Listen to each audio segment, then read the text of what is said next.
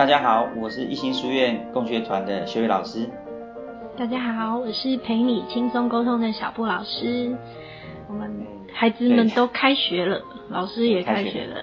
学了是，但是我还在家里做这个自主安全管理。对。啊，对对对对对。但是你也做了很多准备工作哦。啊，是啊。我也很好奇，等一下那个 老师要说一说你们为了实体开学都准备了些什么。啊，我比较好奇是。你们家小朋友进学校了，开始国中的第前几呃一两天的生活，有什么新鲜事可以分享一下？哥哥哥哥上国中，然后等于也是换了一个新学校，所以对他来说其实就是全新的体验。那我我知道好像蛮多学校会有新生训练，但是我们。因为疫情的关系，好像就没有。我们是。九月一号直接开学这样，所以他们那一天的早上，听说就是很新鲜的部分，就是有蛮多上了国中之后要学会的事情。比如说，他们学生手册厚厚的一本，里面就在告诉他们，就是每天上学啊要遵守什么样的事情啊，或者是。呃，他印象最深刻的就是学校一直会提醒他们做些什么事情会被记警告，然后或者是记了警告之后要怎么样去做那个消过啊，然后加分的 这种原则，对他来说应该是蛮新的，就是第一次的经验，因为国小好像比较没有这样子的。历程，对对，对，然后对妈妈来说，就突然觉得那个哦，国中的回忆都回来了。对，虽然虽然他们现在呃有蛮多部分也其实是开放了，就是比如说比较没有这么严格的法禁的规定。对，然后。穿衣服啊，穿鞋子啊，没有像我们以前一定要全白的袜子跟全白的球鞋这样。现在可以比较弹性，然后比较有自由一点。但是总觉得好像很多事情跟以前来说还是没有差很多呢。威权，换个方式的威权？嗯，对，就是整整体来说。不过因为开学就是有机会认识新朋友嘛，我觉得他目前的状态应该也是还蛮开心、蛮兴奋的。是是。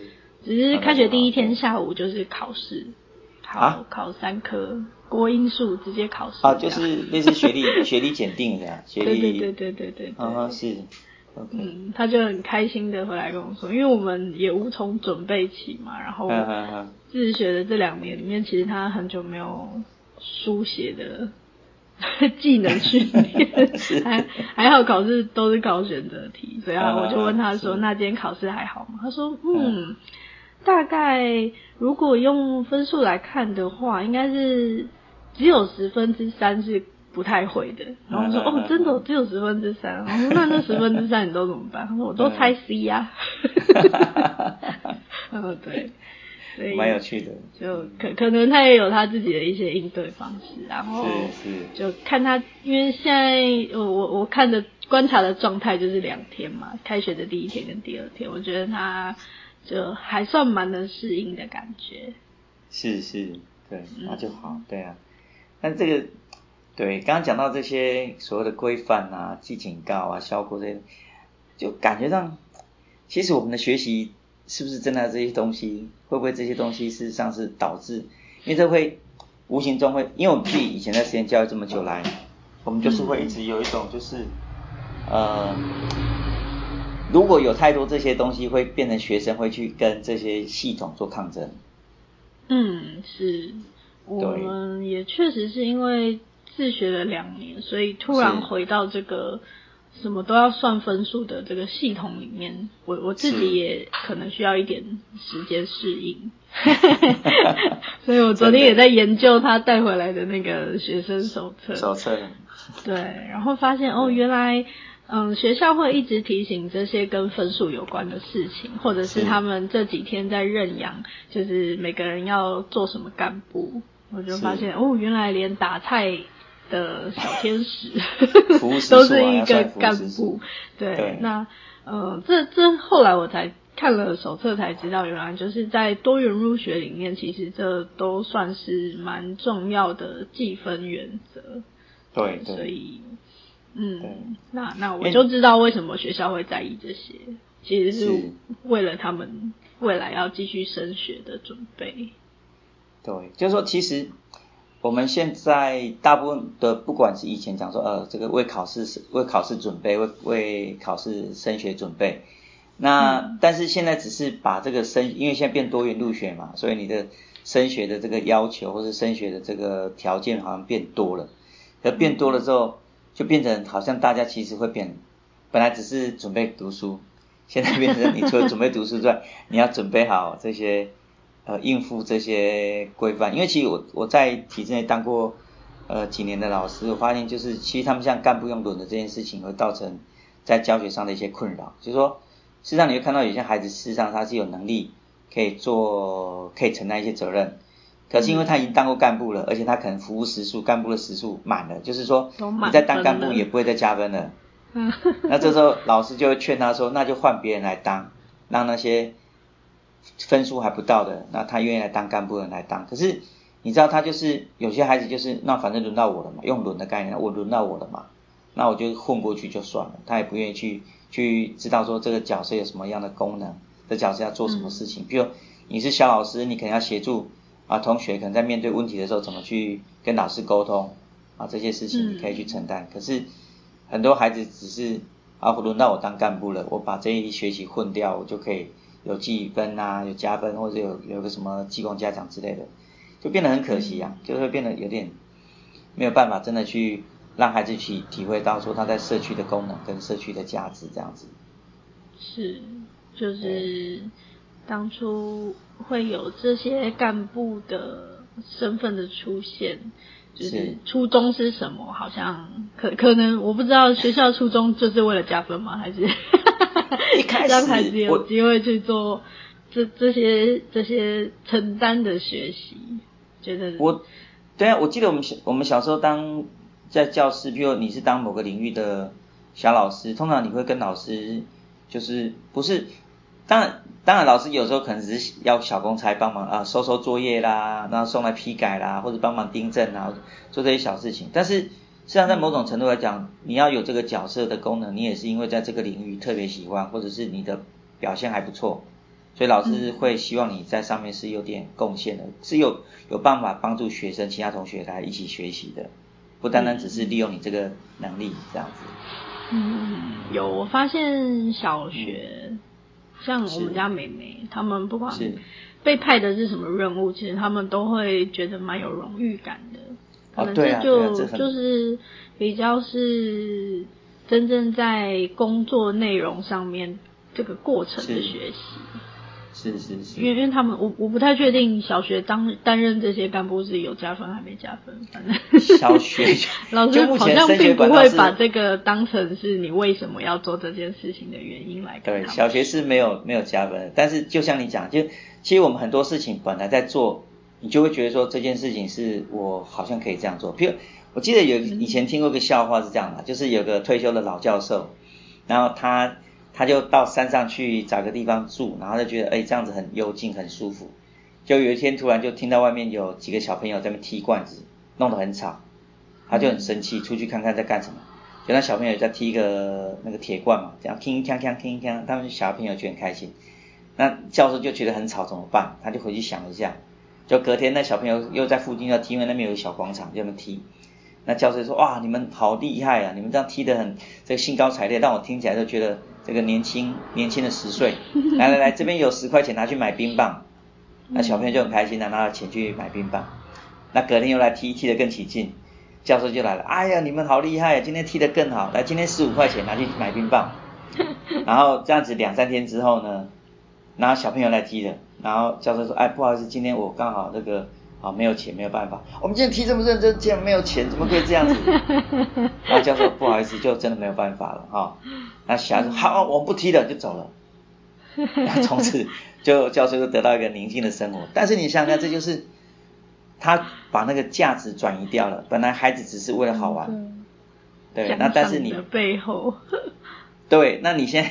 其实就像你讲，小学的时候干部孩子当起来会觉得蛮有荣誉感或成就感。可是，当你把它转换成分数之后，其实有时候那个背后的那个荣誉跟那个价值就慢慢就消失了，这其实很可惜的。嗯，嗯对，有点像是你说，反而会已经分数满的同学，老师还会劝退的这种感觉，啊、就变成哎，你你好像在做也没有意义了。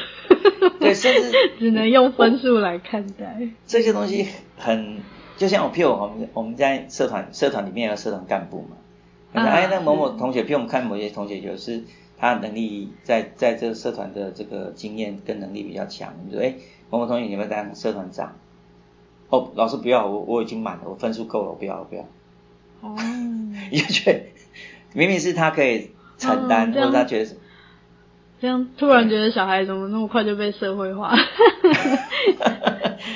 对啊，就是这些很可惜啊，就是我们当我们好像用一些成绩啊、分数啦、来做一些鼓励跟。好像你是你是希望帮助他，可是事实上是害了他。我在这次在上课的时候，其实很多很多时候我们特别在讲，譬如像像孩子表现不错的时候，我们老师特别会提醒我们说，这时候你千万不要特别针对他刚刚表现不错的地方说，哇你好棒，这件事情都不要讲，嗯，你一点鼓励都不要讲。然后，当然我以前。我们在实验教育这么久，有也听过类似的话，但是难免我们都会讲说，哎，正向鼓励嘛，正向教养，你给孩子一些正向的鼓励是好的。那实际上在蒙特梭利这边是都认为都不要，你要让孩子自然的发展，这样是最好的。是，给他自然而然，比如说解决了问题，可能自己就会有成就感。对对对，那是那是来自自我的肯定，他觉得说，哎呀，我我好像做了一件我本来不会做的事情。或者是我做了一件可以帮助大家的事情。嗯，对。确 确实是不同的思考观点呢。对呀、啊。嗯。那就是，但我们强调是不惩罚啦，不不奖励，你让孩子去面对他自然而然的结果，他慢慢就会去修正他的做事的方法。但是我们当有一些奖励或者是惩罚下去的时候，孩子会因为惩罚或奖励。会慢慢的把他原来想做这件事的动机转换成外在动机，嗯，就你没有奖励我就不做，你的惩罚不够严重我也没关系，好像是这样哦，就是，这是有点遗憾了，就是我们目前的教育好像，因为其实，在面对比较多学生的时候，好像这种方式大团体的管理模式，对对对，大团体管理模式，对，嗯。不过换了一个学校，嗯，呃，目前看到比较比较像是好处的就是他们的社团真的变多了，哦，就是可以对对对，可以参与的社团，跟我们原本的小学校比起来，嗯，这个学校有十九个社团，然后有些同学会说，哦，多到我不知道要选什么好。嗯、是，对啊，这大学校的好处就是你可以选的东西比较多，嗯，在资资源上面。是，嗯，我我好像记得，哎，你你有说到，就是现在目前学生都要把课本带回家。哦，对啊，他们老师就是因为很担心，还有可能因为疫情，然后随时会宣布停课，所以就像他们，呃，就是把课本都背回家。但有说啦，就是如果隔天没有要上课的书，是可以放在家里，但是其实。很多科目都是每天都有课，就 是要背来背去的。是是，对。还还还有我们家小孩是爸爸爸爸开车接送，所以就就就还好。对，就背到校门口。对对对，就是也也好啦，就每天整理书包。是。但我觉得这个这个是老老师们就是其实也是在超前部署的准备。是。对啊，现在这疫情确实是比较有点小困扰，因为知道这学期，呃，开学之后有要求老师都要打疫苗，没有打疫苗，你就要变快筛，然后才能进校园，这其实也是蛮，这是另外一个人性的考验呢。我在想，也是一个大家重新去思考人权的问题。对啊，啊，我们我们在宜兰可能相对还好一些，我知道。很多台北、新北的老师也、嗯、也是压力很大，就随时真的要准备，就是真的有停课，他们还是要回到线上教学，或者是线上跟实体要同时。嗯、这个我觉得对对老师的心情来说，其实也是一种蛮大的压力。对，就是嗯，这个当然现在好像没有比较，就当然有我我们看有些不管是实体或者是线上的一个混合教学模式，或者是全实体模式，或者是有一些就是像我在看到像我一个朋友在英国，他们当时小朋友在幼稚园，老师会把一些教具寄到家里面去，请家长协助孩子去把这些教具啦，或者是一些呃课程操作过。然后再做成记录，分享给学校老师去做了解这样子。可是事实上还是很困难。其实上这种远距教学之后就变得很困难，因为毕竟老师呃家长不是专业的老师，他要做这件事情本身就有他的难度。嗯，是。那对，那如果在国中、高中这个阶段就变得更是这样子。嗯，对。诶，对了，那嗯、呃，因为你在上一集里面其实有提到，就是在成为大人的准备课程，这个也是你们在青少年阶段会会准备要跟他们一起进入的学习。那我也很好奇，蒙特梭利在性教育或者是就是他们他们应该在体制内叫做健康课的这种。领域的身心发展，或者是在知识面的部分，是怎么样来引导或者是教学？基本上我，我我们在面对这件事情，说两性教育来讲好了，就说基本上我们就是让它正常化。在青少年这个阶段，因为荷尔蒙的关系，本来男女会互相吸引，或者是不管呃，也许不是男女互相吸引，也许男男互相吸引，或女女互相吸引，这都是有可能的。就是你会因为某些人，他的可能不管是外貌，或者是他的谈吐，或者是他的能力，你就是会被吸引，这是这是正常的样貌。在目前来讲，这是呃，在这个阶段就是会，因为就是准备为大人做准备嘛。那大人就是可能这个按照生物学来讲，就是准备成家立业，就是准备传宗接代，就是我一些这些相对性的这个荷尔蒙分泌啊，然后你成长的关系就会有这些需求。嗯，那在在蒙特梭利来讲，他没有特别去规范说我们要怎么去定定一个规则，说你怎么去交往。我们所有东西都回到人跟人交往而已，就是说你尊重尊重其他跟你不一样的人，你你要做任何事情就是尊重他。那每个人，譬如每个人有不同，像我们现在讲比较多的是性平教育的概念，就是说每个人都有不同的性向的，那个叫做 identity，就是。你对自己本身的性倾向会有自己的定义。我可能是看起来像男生，但是我觉得我是女生。啊，我可能是女生，我觉得我我本来看起来像女生，或者她本来就是女生，还跟她觉得她是男生。那我觉得我是男生，可是我又喜欢男生。嗯。啊，就是会有很多种不同的这个我们讲说两性光谱，或者是你的你的性的倾向，你的是需求是什么？那这些东西一般来讲，我们的态度是尊重。每个人的不一样，嗯、对你，你看起来像女生，OK，很好；你看起来像男生也很好，就是每个人有不同的样子，那是他独一无二的样子，就这样子。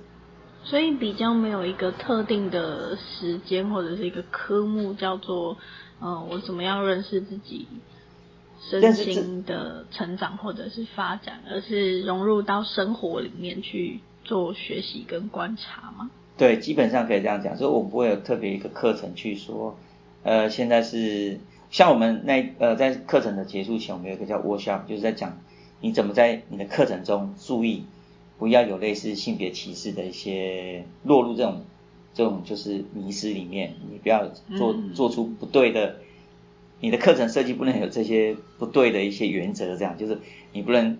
去批评啊，有些男生长得像女生的样子，就不能去批评这些事情，你也不能，甚至连这种都不可以拿出来讲，不应该拿出来讲。嗯、对，我们要尊重每个人的不一样，这样子。嗯、对，所以其实，但这东西会有文化上的差异，在国外他们来讲会会说，啊、那呃，譬如啊，小布老师，你希望我称呼你为 she 或是 he 或是 they，你希望怎么称呼你？哦。那我们 这其实对我来讲是蛮冲突，就是我们在华人的文化里面。这是我个人的隐私，我干嘛跟你讲？嗯，对，可是他们会觉得说，你你跟我讲清楚，我比较好面对你啊。嗯，不然你你看起来，对你看起来像女生，那说不定你想要被称呼为 he，我不知道。对，但是我我可能称呼你为 he 的时候，因为你内在对这件事情是是冲突的，我就会冒犯到你，所以他会说，那请你告诉我，我应该怎么称呼你比较好。嗯，所以这个直接的背后其实是尊重。对，是尊重，但是也另外一个感觉是信任，就是他这个团体里面，在这个环境里面，大家彼此信任，觉得说我把这些东西跟你讲，我不会被攻击，我不会用，因为我是男生，但是我喜欢当女生，然后我跟你讲了之后，我就被攻击。嗯，就是背后的背后的意义或背后的代价，就是必须这团队是非常的信任，彼此包容的。嗯。对，那当对当我觉得一个环境一个团体，如果是彼此尊重跟包容的话，事实上你说两性问题也就是在里面啊，就是我今天喜欢 A 这个这个人，我明天喜欢 B 这个人，在我当下我可能有心境上的转换，但是那就是我这个人啊，嗯，那我应该是被尊重的，我应该是被包容的，而不是说。但也许有人脚踏两条船会被攻击，那是他自然而然、自然合理的结果。他因为他脚踏两条船被攻击，或是被被同学不喜欢，或是被骂。嗯，对，自然合理的结果是。对，就是 你我们会在生活中真正会遇到，然后可以学习的事。是因为我想这是最最直接的一个面对方式，就是最直接的学习方式。如果说我们今天。很多东西就是要告诉你说，哎，我你要跟跟别人交往的 step by step，第一步怎么做，第二步怎么做，第三，在感觉上会有点不自然，因为你所面对的每个人都不一样。嗯，对，我说这些规矩其实很难一体适用，但是你透过一种我们去要希望孩子学会的，可能就是你用真诚的态度去面对每个人的不一样，那用尊重的态度去面对这些事情。那我想这就是比较是唯一的原则这样子。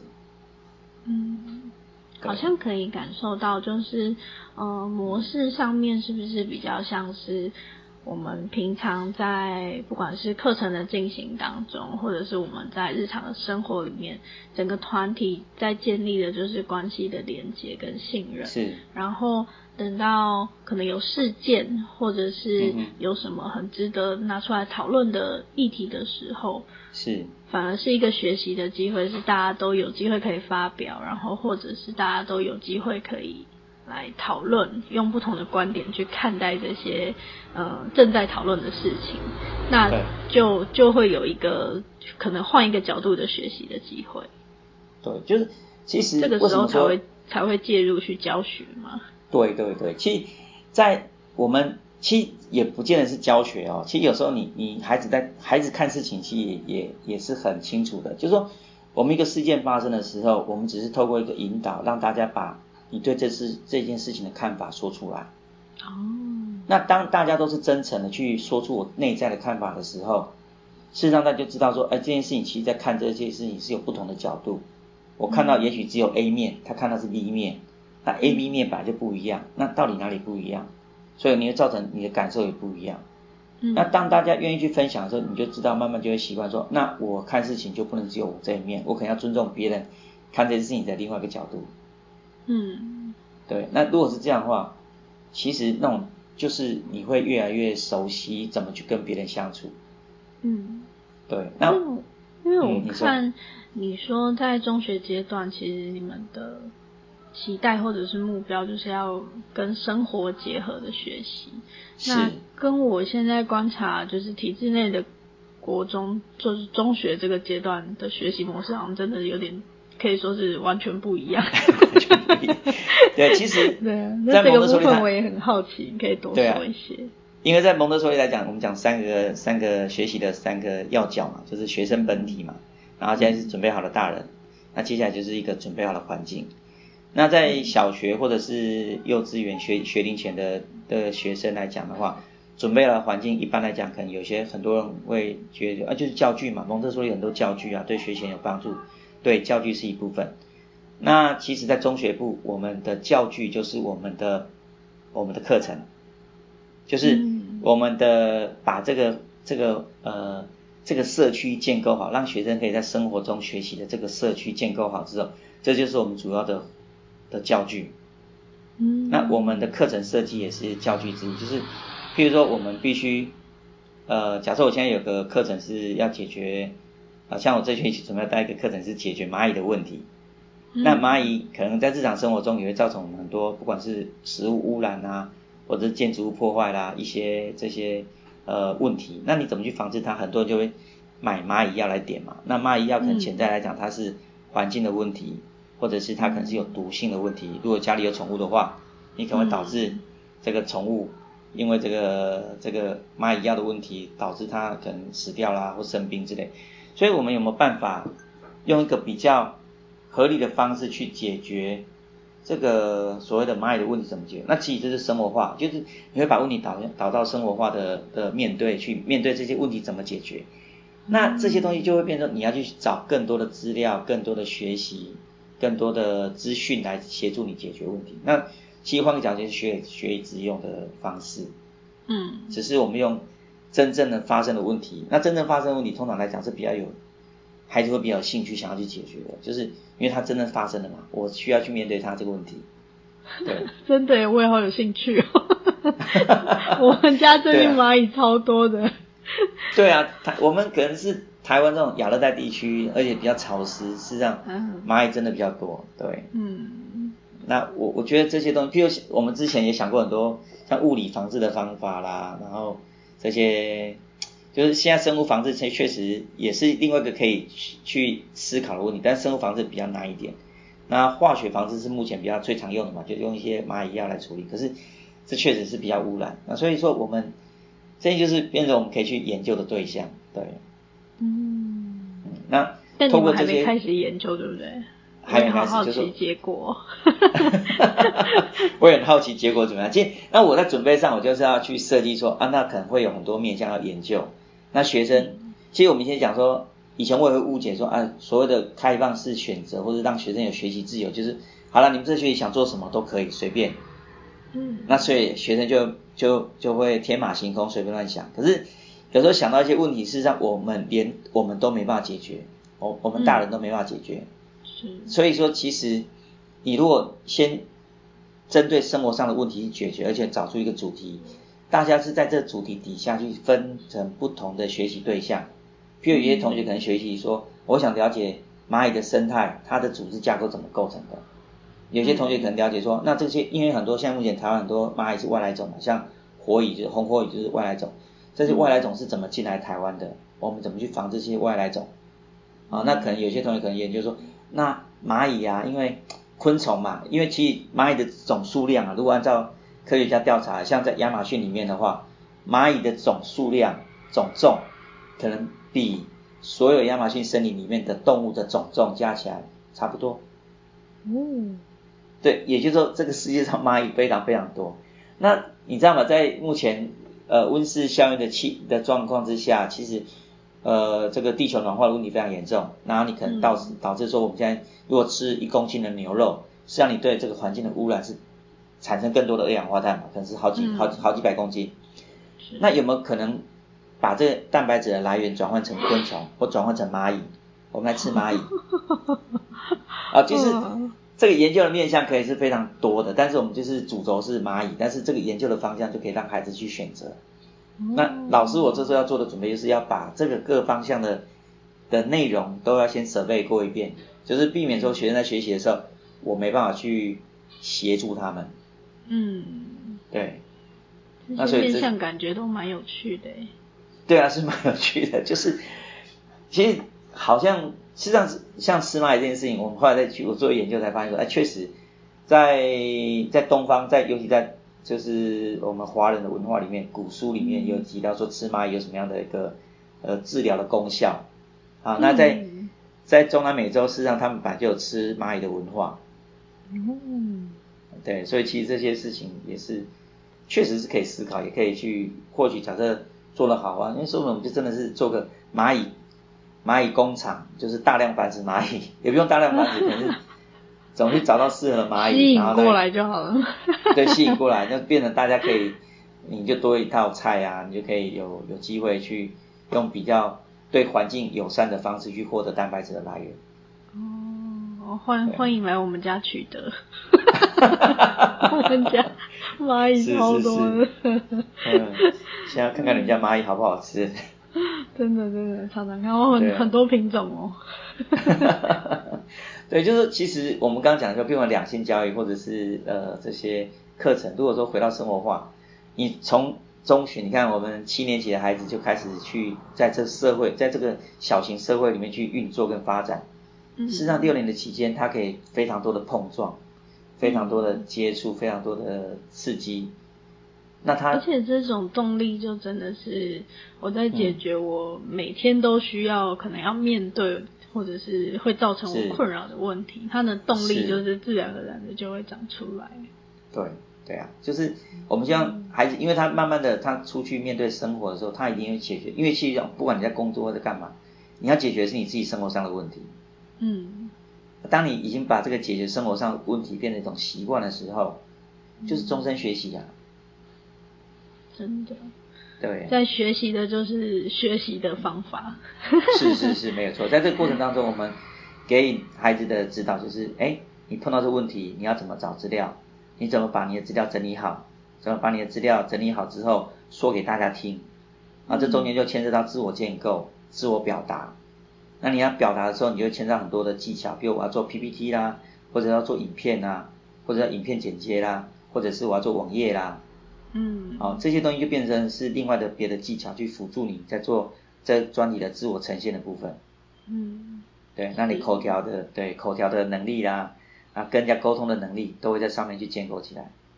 嗯，对。哇，妈妈内心开始感觉到羡慕了。对，就就是对啊，我觉得这样子学习也会比较有趣。嗯，我们家儿子最近回到学校要学习一个比较大的挑战，就是很久没有动笔写字了。然后，嗯，很刚好他们的导师是国国文老师，对，国文老师。那所以，嗯，我就猜他今年应该会有蛮多，就是回到书写这件事情的练习。像他们今天今天就要考试，今天要考英英文单词，然后昨天。因为因为因为他其实也是很久很久没动笔去背英文，嗯、或者是把字拼出来这种事，可能说会说，然后听听得懂，是。可是写出来怎么拼出那个单字，对他而言他已经很久没有接触了，所以今天老师说要考单字，他。昨天睡觉之前，我就问他说：“你准备好了吗？”他说：“我准备好了。”我说：“哇，我已经把单字都背完了。”他说：“不是，我准备好要罚写了。” 心态上准备好了，不错。对，不过我觉得这个这个经验可能可能也是一个蛮蛮好的学习过程嘛。就是他要、啊、他如果要回到体制内的生活，那。一方面是他要准备的心态是什么，然后另一方面可能他就要准备他要比同学有更多在书写上面的练习，因为这是他这两年里面已经很不熟悉的一件事了。对对对，就是就是其实学习的面向也很多种，学习的方法也很多种。那我觉得孩子如果有一个选择的话，我们先尊重他选择，让他去尝试，嗯，然后尝试他之后面对后面的的。的结果，那就是一种面对合理的结果嘛，自然合理的结果。嗯、那他面对完之后，他就去思考说，那这东西是不是他要的？那如果是他要的，那他就会去珍惜它，好好的去去接受它。我觉得这是一个很好的过程。对，对，每天看着他们这样长大，就觉得是很有趣的观察过程，可能跟观察蚂蚁会差不多。是是是，对啊，其实其实就是。对，这个东西当然我们以后也可以再讲，就是去像我们在观察，我们刚刚讲那个是我们叫做 occupation 的一个专题嘛，那其实有个叫 humanity 的专题，其实就是我们怎么透过人民呃人类文明发展的过程去了解说人类为什么从远古时代走到今天，那这个民主价值或者是现在很多国家其实还是比较偏所谓的专制体制，那这些东西到底对整个人类社会造成什么影响？那我们的人类的未来。是要走向资本主义呢，走向社会主义呢，或者走向这个混合式主义或三民主义，那可能都是另外一种选择。哦、对，那这种 humanity 的研究，对，下一次你要多讲一些。对，下次我们可以再分享这个。是。嗯，这个主题正优应该也会有很很有兴趣想要讨论。哦，真的，他对社会课比较有兴趣。他常常在问我类似的问题。可以啊，这个东西蛮有趣的，是。嗯，好。好那我们。开开学的第一集今天就到这边了。是。祝老师们开学愉快。你是下礼拜会回学校吗？啊，对，下礼拜一就回去了，对。哦，好哦，那很期待你们那个蚂蚁实验的 过程跟对，我很期待跟结果。是是是，欢迎来我们家收集蚂蚁。没问题啊，对啊，有机会过去看看，是。嗯，好好好，好，那我们今天就先到这边了，谢谢，谢谢，谢谢小福老师，谢谢大家，拜拜。